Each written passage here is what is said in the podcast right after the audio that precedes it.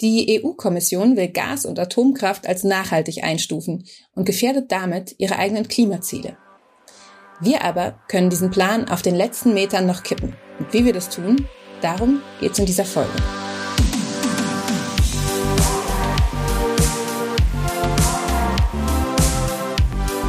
Willkommen zu Theory of Change. Wir sind Katrin Beushausen und Antonia Becher. Das ist der Podcast, in dem wir über Politik sprechen und wie wir sie verändern können.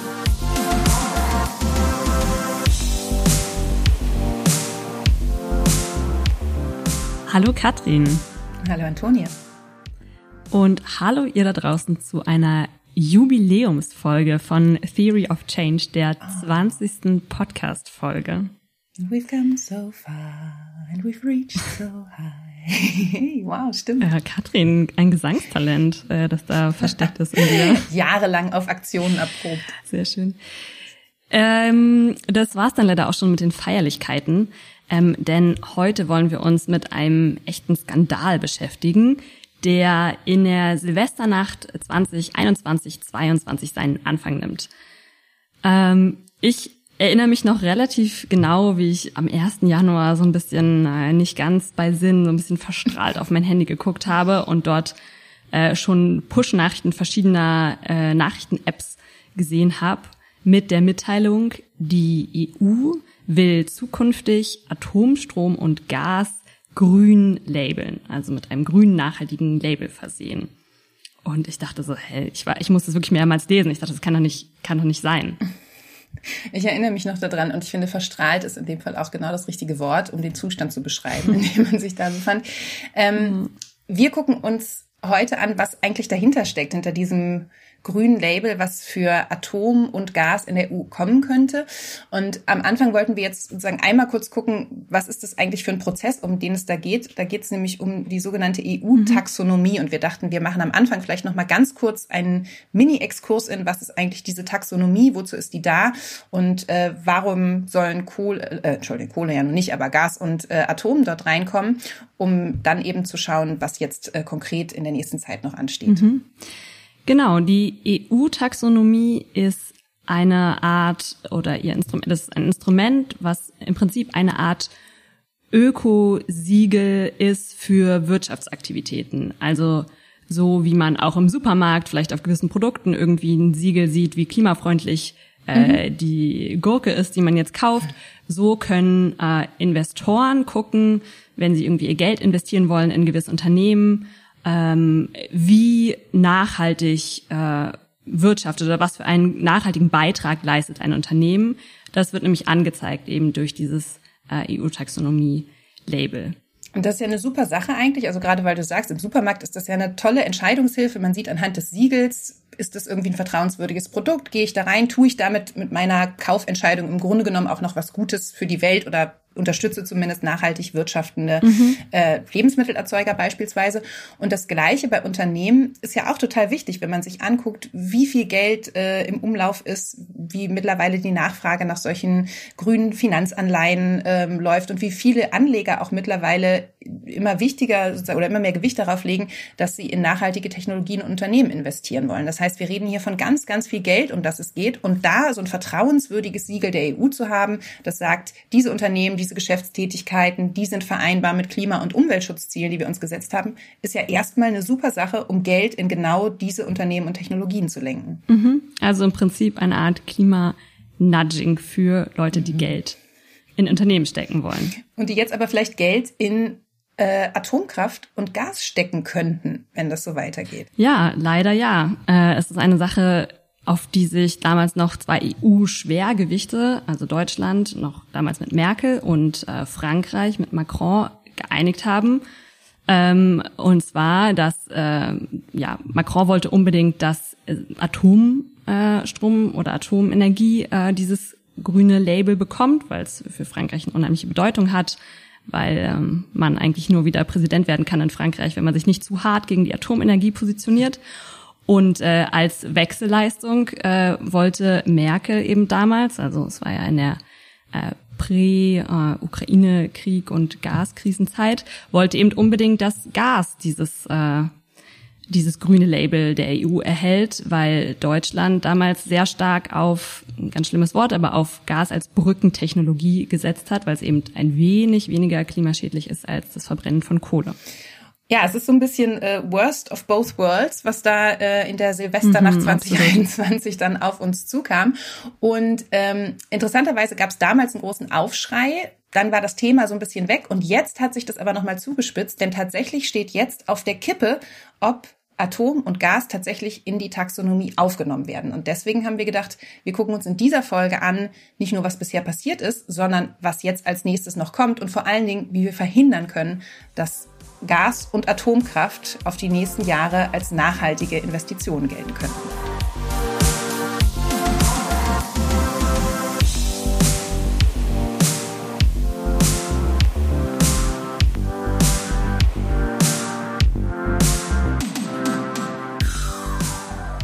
Wir wollen jetzt aufzeigen, warum die EU ihre selbstgesteckten Klimaziele nicht erreichen kann, wenn sie Atom und Gas in ihre Taxonomie aufnimmt. Und wir wollen zeigen, dass wir auch als einzelne Menschen in Deutschland durchaus Einfluss nehmen können auf Politikprozesse in der EU. Und natürlich, wie wir es bei diesem ganz konkreten Politikprozess schaffen können. Ein ganz schön krasser Anspruch, finde ich, weil ich finde ja bei allen EU-Themen hat man immer so das Gefühl, Gott, die EU, irgend so ein Apparat in Brüssel, was mm. soll ich denn da jetzt irgendwie jetzt als Person machen? Ich weiß noch nicht mal, wer mein zuständiger Abgeordneter im EU-Parlament ist oder so. Ähm, aber gerade deswegen ja. ist das Thema für uns ja so interessant und ich würde wirklich nochmal diesen Punkt stärken, den du gerade gemacht hast, dass es echt ein Paradox ist, dass die EU sich ja relativ ambitionierte Klimaziele gesetzt hat und gesagt hat, das ist irgendwie eins der großen Themen der äh, Präsidentschaft jetzt von Ursula von der Leyen, dieser European Green Deal, mit dem Europa auf Kurs gebracht werden soll für Klimaneutralität. Und das Fast ein bisschen Klima-Hoffnungsträger, die ja genau eben also das ganze Wording schon ja also Green Deal irgendwie ganz große große mhm. Rhetorik und dass aber diese Taxonomie letztendlich an einer bestimmten Front das Ganze wirklich in Frage stellt und diese Anstrengungen zunichte machen könnte. Und das insofern so eine relativ technische Frage wird jetzt in so einen Katalog der EU, wo es um Finanzierung grüner Technologien geht, werden da solche Sachen aufgenommen, dass das massive Konsequenzen hat für die gesamte Klimapolitik der EU. Und äh, genau, vielleicht mhm. gehen wir daran, darauf jetzt gleich auch mal ein, so ein bisschen uns anzugucken, welche Rolle spielt es eigentlich und warum verunmöglicht das im Grunde genommen die Klimaschutzambitionen der EU? Ja, genau. Und äh, dazu kann man sich halt nochmal angucken, wozu diese EU-Taxonomie dient oder dienen soll. Eigentlich ist ihr Ziel tatsächlich, dass eben Greenwashing verhindert wird, mhm. also dass sich Unternehmen kein grünes Label geben können, wenn sie eigentlich irgendwie mit Kohle oder Gas oder äh, Atomstrom zu tun haben und Atomenergie. Ähm, und dadurch soll sie eben Anlegern eine sehr gute Orientierung geben und im Endeffekt Finanzströme umleiten äh, und so dafür sorgen, dass die Wirtschaft in der EU nachhaltig und grün umgebaut wird. Und es ist eben nicht nur so ein kleines Label irgendwo drauf, sondern im Prinzip ist es ein, ein ganz wichtiger Teil des European Green Deals und dass der auch erfolgreich ist. Ja, und es hilft vielleicht, sich nochmal vor Augen zu führen, wie das damals war, als dieser European Green Deal verkündet wurde. Da ging es nämlich auch darum, da stand auf einmal diese Zahl im Raum, eine Billion Euro an Investitionsgeldern mhm. ähm, für den Umbau im Grunde genommen unseres gesamten Wirtschaftssystems. Das, das muss natürlich passieren, wenn wir äh, bis 2050 als EU ähm, CO2-neutral sein wollen, dann muss dazu unser Wirtschaftssystem umgebaut werden. Und bei diesen Investitionen, die damals irgendwie im Raum standen, eine Billion, das sind natürlich öffentliche Gelder, aber auch private Gelder. Da ist die Taxonomie so ein bisschen was wie der Wegweiser, wohin diese Gelder fließen. Und das Ziel mhm. ist eben, dass die in den Ausbau von nachhaltiger Infrastruktur fließen und eben nicht in den Ausbau von Atomkraft- und Gaskraftwerken. Genau, und wird jetzt Gas und Atom äh, aufgenommen in die EU-Taxonomie und grün gelabelt, würde das bedeuten, dass dieses Geld statt in wirklich nachhaltige ähm, Wirtschaftsideen stattdessen fließt in die Renovierung von Frankreichs eigentlich schrottreichen Atommeilern oder weiter in die Festigung von Gasinfrastruktur.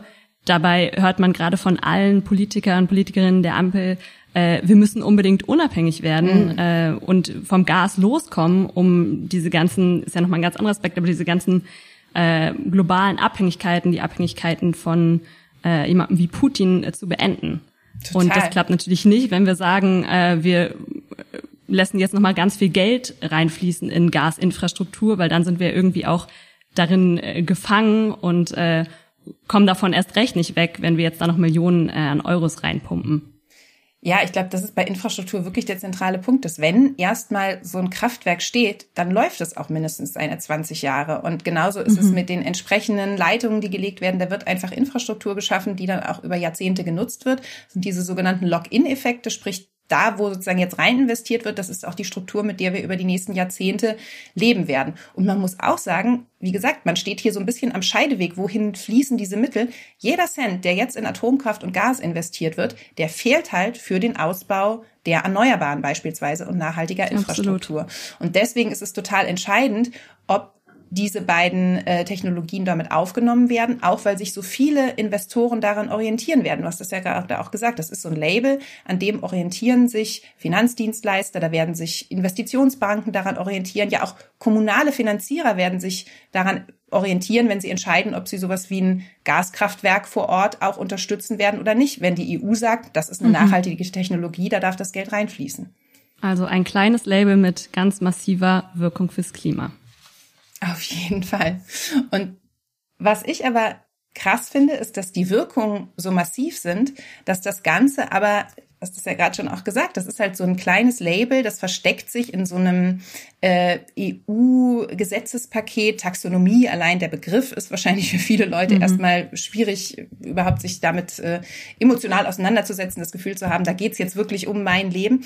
Und ich habe das Gefühl, das ist so ein bisschen das Problem, was wir oft haben mit der Politik, die in Brüssel gemacht wird. Die ist einerseits total entscheidend für viele große Themen. Gerade beim Klimaschutz ist es natürlich wichtig, dass die EU da massive Anstrengungen unternimmt. Das wirkt aber dann schnell technisch, geht sehr stark in Details und ist damit auch für viele Menschen nicht mehr besonders gut nachzuvollziehen und passiert damit ein Stück weit unter dem Radar. Ja, ich finde den Punkt, den du gerade gemacht hast, total äh, zentral, auch ja für unsere tägliche Kampagnenarbeit, dass EU-Politik einerseits total entscheidend ist, weil es als höheres Recht eben nationales Recht auch bricht. Also die Staaten sich daran halten müssen, auch wenn die EU strenge Klimavorgaben macht. Und gleichzeitig, das ja ein Punkt wäre, zu sagen, dann müssen wir unbedingt äh, kampagnenmäßig auch Einfluss nehmen auf die EU-Politik und das eben total schwer kommunizierbar ist. Also die verschiedenen Institutionen, die Abgeordneten, also kaum jemand kennt ja die äh, eigenen EU-Abgeordneten, mhm. also die der eigene Wahlkreis entsendet hat ins Europaparlament. Ähm, und also äh, finde ich eine Schere, die auch uns die Kampagnenarbeit da total schwer macht. Absolut. Und manchmal ist es ja so, dass wir auch gar keinen Hebel haben. Wenn jetzt beispielsweise in der EU im Ministerrat, also in dem Gremium, wo die Mitgliedstaaten zusammenkommen, die Blockierer mhm. in anderen Ländern sitzen und beispielsweise Polen und Ungarn sich gegen irgendwas sperren, dann haben wir natürlich auch als Kampagnenorganisation in Deutschland da relativ wenig Hebel. Wir können natürlich versuchen, auf die mhm. deutschen Vertreter in diesen Gremien einzuwirken, aber gerade um sowas wie Blockaden zu brechen, ist es natürlich total schwer für uns politisch mhm. zu arbeiten. Ja, und äh, deshalb ist aber die EU-Taxonomie wiederum auch ein äh, EU-Prozess, auf den wir auch als deutsche Kampagnenorganisation äh, ganz gut Einfluss nehmen können. Denn es wurde ziemlich von Deutschland gepusht, dass äh, Atom und Gas eben aufgenommen wird in die EU-Taxonomie.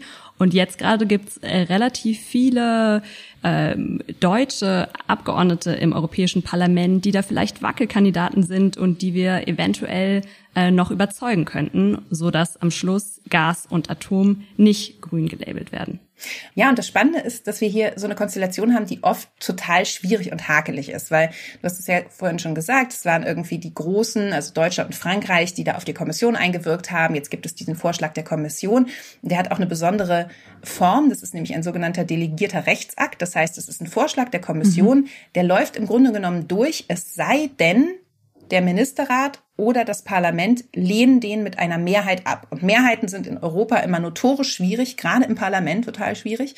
Und das heißt, es ist so ein Ding, was eigentlich in der Regel durchläuft, wenn jetzt nicht massiver Widerspruch kommt. Und das Spannende ist, dass wir jetzt aber unerwarteterweise eine Situation haben, wo es auf einmal im Parlament diesen Widerspruch geben könnte. Genau, weshalb wir ganz hoffnungsvoll sind für die Abstimmung im EU-Parlament, ist, dass es bereits ein Votum gab in den zuständigen Ausschüssen. Das ist äh, in diesem Fall der Wirtschafts- und Finanzausschuss einerseits und der Umweltausschuss andererseits. Und dieses Votum in den Ausschüssen gilt immer so ein bisschen als Stimmungstest auch für die Abstimmung dann im, im Parlament. Und beide haben sich dagegen ausgesprochen. Ziemlich explizit haben sie diesen Vorschlag der EU-Kommission abgelehnt. Und das kann jetzt natürlich Auswirkungen haben auf die Abstimmung im Parlament, die am 6. Juli ansteht. Denn dann müssen alle Parlamentarier darüber abstimmen, ob sie bereit sind, diesen Rechtsakt mitzutragen und damit Atom und Gas in die EU-Taxonomie als nachhaltig aufzunehmen oder ob sie dagegen stimmen und diesen Vorschlag ablehnen. Ja, und äh, kann sich natürlich fragen, so warum gab es jetzt diese recht überraschende Ablehnung in den Ausschüssen und warum sind sie äh, Ursula von der Leyen da jetzt so in ihre Parade gefahren? Ähm, und das hat natürlich damit zu, zu tun, dass äh, zwischen Vorschlag der EU-Kommission und dieser Abstimmung in den Ausschüssen äh, eben ein Krieg in Europa begonnen hat, der ja von vielen Leuten auch als fossiler Krieg bezeichnet wird, weil Gasabhängigkeiten äh, zum Beispiel eine ganz große Rolle spielen. Und äh, es natürlich jetzt noch mal umso absurder wäre, wenn Atom und Gas plötzlich ein grünes Label von der EU bekommen und dadurch noch viel weiter ähm, ja weiter ausgebaut und weiter verstetigt werden. Total. Und man sieht es ja auch, du hast es ja gerade mit dieser Abhängigkeit angesprochen, das sehen wir ja gerade national auch bei den ganzen Debatten, die ja hin, hinlänglich absurd sind, aber über das Weiterbetreiben der Atomkraftwerke, dass auch da die Brennstäbe irgendwo herkommen müssen. Das heißt sozusagen, ähm, bei Gas und eben auch Atom macht man sich extrem abhängig in vielen Aspekten auch konkret von Russland, aber natürlich auch von, von anderen Ländern. Das heißt, tatsächlich steht diese Frage der Energiesouveränität da jetzt auch nochmal auf eine ganz neue Art mhm. und Weise im Raum und könnte eben auch, und das ist das Spannende, auch so was wie konservative Abgeordnete dazu bewegen, äh, hier nochmal ihre Meinung zu ändern. Und insofern blicken wir jetzt mit totaler Spannung auf diesen Showdown am 6. Juli, wenn dann das Parlament entscheiden muss, hopp oder top, grünes Siegel für Atom oder Gas und was wir dafür tun können, dass Atom und Gas dieses grüne Siegel nicht bekommen, damit wollen wir uns jetzt im nächsten Teil unseres Podcasts noch beschäftigen.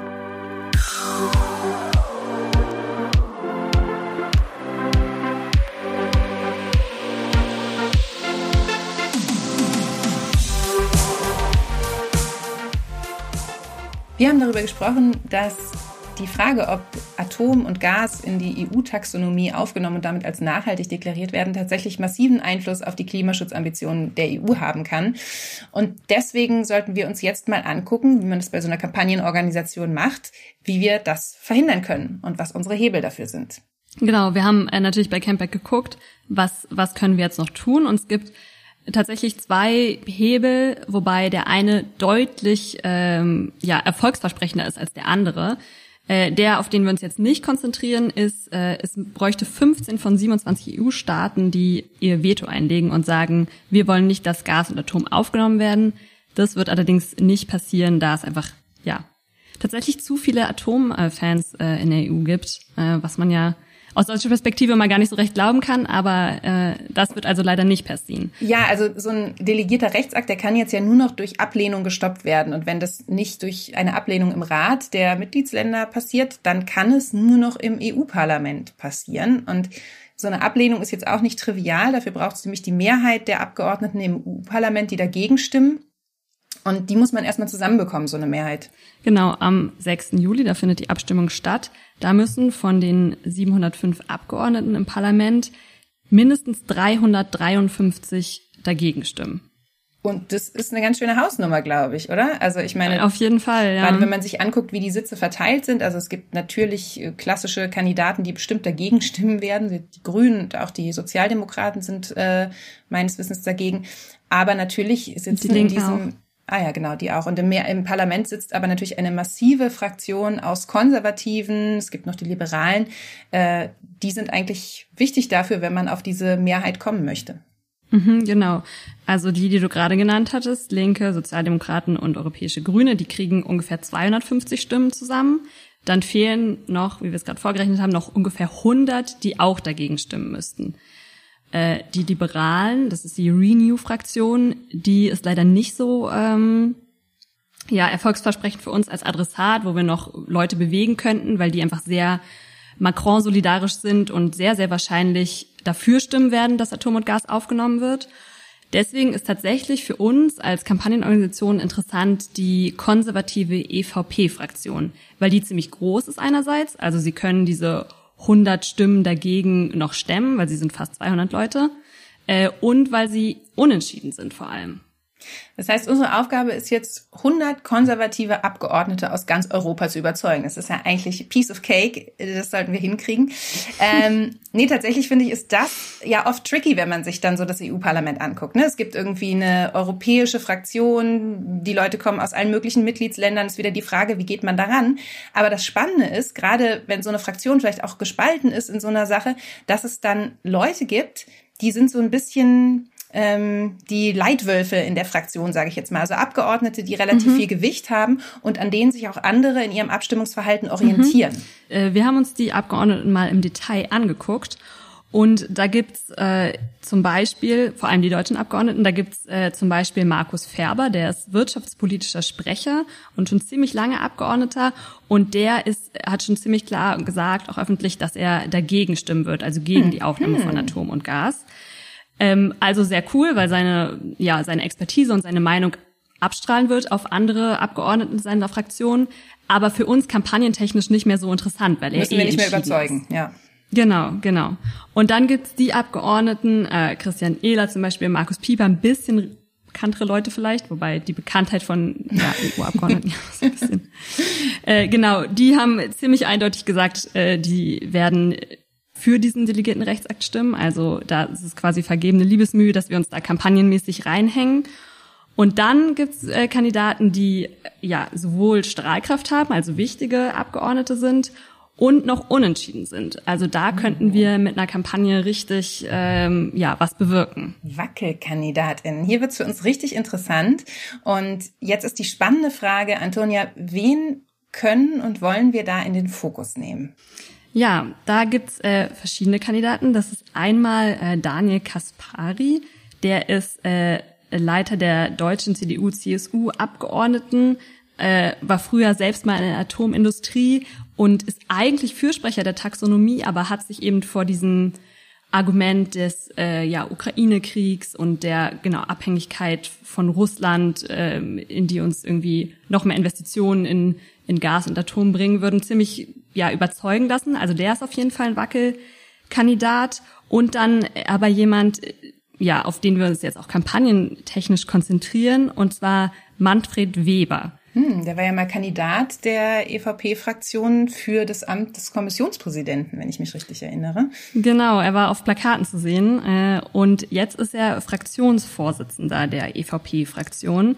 Also ziemlich relevant, weil seine Meinung andere Abgeordnete einfach beeinflussen wird, die vielleicht noch unschlüssig sind. Praktischerweise also ein politisches Schwergewicht aus Deutschland, CSU-Abgeordneter äh, und damit in unserem mhm. Einflussbereich. Und das würde ich gerne noch mal kurz highlighten hier, dass wir von einem extrem groß angelegten Gesetzesprozess in der EU, Kommissionsvorschlag, Parlament, Rat, jetzt an den Punkt kommen, wo wir merken, es gibt Einzelpersonen, die hier in dieser besonderen Situation noch dafür sorgen können, dass äh, sich noch mal was ändert, dass ein Veto gegen diesen äh, Rechtsakt eingelegt wird. Und es ist auch noch jemand, der im weiteren Sinne in unserem Einflussbereich steht, nämlich ein Abgeordneter mit einem Abgeordnetenbüro und einer Wählerschaft hier in Deutschland. Genau, wir wollen den European Green Deal und die europäischen Klimaziele verteidigen und landen bei äh, Manfred Weber aus Straubing. So ist es öfter in der Campaign-Kampagnenarbeit. Sehr schön. Und ja. Antonia, was kann denn jetzt konkret noch passieren vor dem 6. Juli? Also wie können wir auf Manfred Weber Einfluss nehmen und versuchen, ihn da auch nochmal öffentlich ein bisschen auf die Bühne zu heben, Druck zu machen und zu zeigen, hier muss eigentlich eine Entscheidung gegen die Taxonomie getroffen werden? Ja, wir haben versucht mit den ähm, FFF, also den Fridays for Future, lokalen Ortsgruppen in der Nähe der Abgeordnetenbüros dieser entscheidenden Abgeordneten Kontakt aufzunehmen. Also Daniel Kaspari hatte ich ja schon erwähnt, Angelika Nieblas, auch so eine Kandidatin und eben Manfred Weber, ganz entscheidend. Und was jetzt sich auf jeden Fall schon abzeichnet, ist äh, eine Aktion am kommenden Freitag vor dem Büro von, von Manfred Weber mit der FFF-Ortsgruppe aus Regensburg und Campact-Aktiven natürlich. Nice. Das ist irgendwie toll, wie Bewegung funktioniert. Ich weiß noch, du hattest ja eingangs äh, diese Szene nochmal wachgerufen, wie es vielen von uns am 1. Januar ging, als diese Neuigkeiten kamen. Wir haben ja damals auch relativ zügig einen Appell dazu gestartet. Sehr, sehr viele Menschen haben sich dahinter gestellt und gesagt, es kann doch wohl nicht wahr sein, dass jetzt Gas und Atom in diese Taxonomie aufgenommen werden. Und hinter all diesen Unterschriften stehen ja mhm. aber Leute überall im Land vor Ort, die dann eben in so einer Situation auch mal vor das Büro des Abgeordneten ziehen können. Und das finde ich ein total starkes Zeichen dafür, wie sich hier auch Zivilgesellschaft stark macht und so die Entscheider in diesem Prozess mhm. nochmal ähm, adressiert und ihre Anliegen öffentlich machen kann. Ja, und ich bin mir recht sicher, dass die Campact-Aktiven und FFF äh, Herrn Weber natürlich mit den Argumenten äh, konfrontieren, die ihm auch bewusst sein müssen. Also eben einerseits, dass mehr Investitionen in Gas, diese Abhängigkeit von Russland, äh, von einem Kriegstreiber Putin einfach weiter noch verhärten und eben nicht nur Gas, sondern tatsächlich auch äh, Uran, wo wir äh, total abhängig sind von Russland. Also 40 Prozent äh, unserer äh, Uranimporte äh, in den EU-Staaten stammen aus Russland. Äh, und vor allem läuft das Ganze über einen russischen Staatskonzern, Rosatom, der einfach der zweitgrößte Uranproduzent der Welt ist. Und ich glaube, diesen Argumenten kann sich auch Manfred Weber nicht so richtig äh, widersetzen. Und äh, mit denen wollen wir ihn ganz klar konfrontieren. Ähm, und das ist doch am, eigentlich am krass, Freitag. oder? Wenn wir sehen, dass sozusagen die veränderte politische Situation hier dazu geführt hat, dass es erstens eine Revolte im EU-Parlament gegen die Kommission und gegen diesen Rechtsakt geben könnte, was an sich schon mhm. spannend ist, aber dass sich möglicherweise noch mal ganz neue politische Allianzen vor diesen geänderten äh, politischen Rahmenbedingungen ergeben und dass jetzt Konservative zusammen mit Grünen, SPD-Lern, Linken abstimmen könnten, um eben diese falsche Weichenstellung zu vermeiden und zu verhindern, dass wir Lock-in-Effekte haben, die eben bedeuten, dass wir über Jahrzehnte nicht nur weiter kräftig imitieren, sondern auch uns in eine Abhängigkeit von anderen Staaten bei der Energieproduktion begeben. Und das ist doch eine total spannende politische Geschichte und auch eine politische Chance, die da drin steckt. Ja, total. Und ähm, wir werden natürlich die Aktion, also die in, in Straubing vor dem vor Webers Büro steht schon fest. Da werden wir auch die Campact Aktiven oder die Menschen im Campact Verteiler, die in diesem ja mehr oder weniger Einzugsgebiet äh, wohnen, nochmal informieren und hoffen Stay natürlich, dass möglichst viele äh, Leute ja zur Aktion kommen. Und äh, auch wenn noch weitere Aktionen ja von FFF und Campact gemeinsam vor anderen Abgeordnetenbüros stattfinden, erfahrt ihr da draußen das natürlich auch noch per E-Mail oder auf der Website von Fridays for Future. Die sind ja auch immer ganz up to date da. Ich hol schon mal das Popcorn raus für den 6. Juli, glaube ich, weil ich könnte mir vorstellen, dass das auf jeden Fall ein interessanter Showdown wird. Es steht ja eine Menge auf dem Spiel. Auf jeden Fall. Du allerdings, Antonia, machst, glaube ich, am 6. Juli ganz andere Sachen als Abstimmungen im EU-Parlament verfolgen, könnte ich mir vorstellen. Ja, ich packe meine Reisetaschen. Äh, ich werde nämlich einige Monate äh, Abschied nehmen von Campact, also nur vier, das ist nicht so dramatisch, ähm, und in ein Sabbatical aufbrechen. Ähm, und äh, ja, Katrin mit dem Campact Podcast ein wenig alleine lassen. Ich Aber ich habe vorgesorgt. Ich ähm, bin auf jeden Fall total froh, dass ich jetzt nicht schon wieder einen tränenreichen Abschied von einer Host nehmen muss, sondern dass ich weiß, es ist nur auf Zeit. Ich freue mich schon sehr darauf, wenn du wieder da bist und wünsche dir natürlich eine fantastische Zeit in deiner Auszeit. Für euch da draußen äh, die Dank. frohe Nachricht, dass ihr Antonia noch mit einer vorproduzierten Sommerfolge nächsten Monat äh, wiederhören werdet. Ähm, danach lade ich mir noch ein paar Gäste ein und im Herbst sind wir dann wieder zu zweit hier im Podcast hoffentlich mit euch. Ähm, vielen Dank, dass ihr bis jetzt dran geblieben seid und diesen Podcast weiter gehört habt.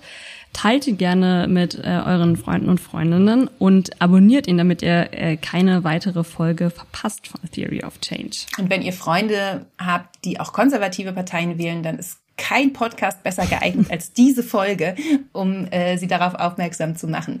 Wir, Antonia, hören uns wieder in etwa vier Monaten. Ich wünsche dir eine ganz tolle Zeit. Vielen Dank. Macht's gut da draußen. Tschüss. Tschüss.